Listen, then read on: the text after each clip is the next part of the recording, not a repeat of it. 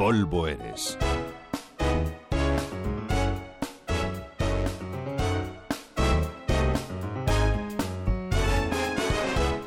¿Se acuerdan que hace un par de meses pudimos ver los curiosos funerales del Papa copto Shenuda III en el Cairo? Nos dejaron a todos pasmados porque al muerto lo tenían sentado en su trono, en el trono de San Marcos, porque San Marcos es el evangelista venerado por los cristianos coptos. Todo el que ha hecho turismo por Venecia sabe que allí está la Basílica de San Marcos, pero también hay que saber que hay una catedral de San Marcos en el Cairo, y se supone que los huesos del evangelista están divididos entre una y otra. De ser cierto que los huesos son suyos, en el caso egipcio fueron unos restos de ida y vuelta, porque al evangelista lo desenterraron en Alejandría en el siglo IX y se lo llevaron a Italia, hasta que en el siglo XX se aceptó devolver algunos huesos otra vez a Egipto, para que sus seguidores coptos tuvieran algo que venerar. Pero insisto, esto solo vale si damos por bueno que San Marcos es San Marcos, porque a lo mejor no es San Marcos, es Alejandro Magno.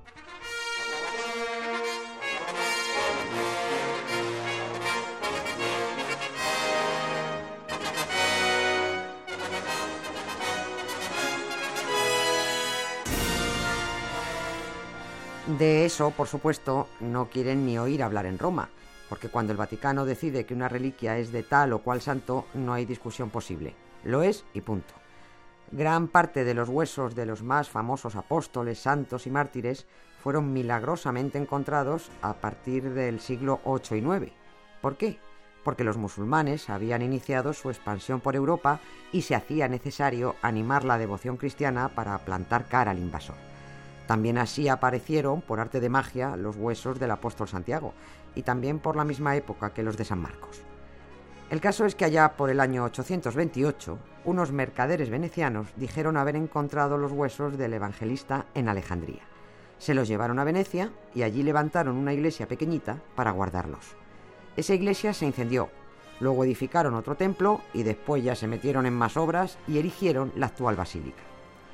Durante el pontificado de Pablo VI, en la segunda mitad del siglo XX, el Papa copto egipcio pidió que, hombre, ya que habían sacado por las bravas a San Marcos de Alejandría, que les devolvieran unos huesecillos.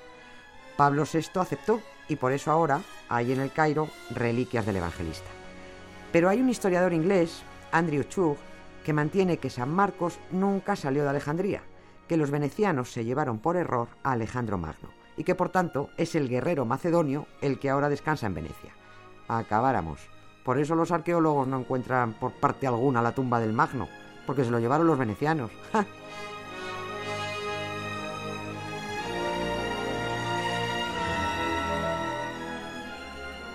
Se sabe que Alejandro Magno estuvo enterrado durante 700 años en Alejandría, pero de repente se esfumó el historiador inglés sostiene que, dado que Alejandro desapareció a la vez que apareció San Marcos, la explicación podría estar en que, durante una insurrección cristiana en Egipto, el cuerpo del conquistador fue disfrazado como si fuera San Marcos para confundir a los cristianos y evitar que lo dañaran.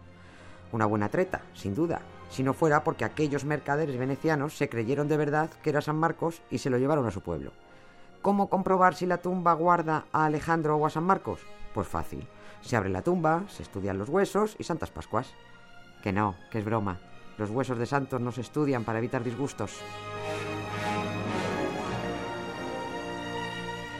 Nieves con Costrina, Radio 5, todo noticias.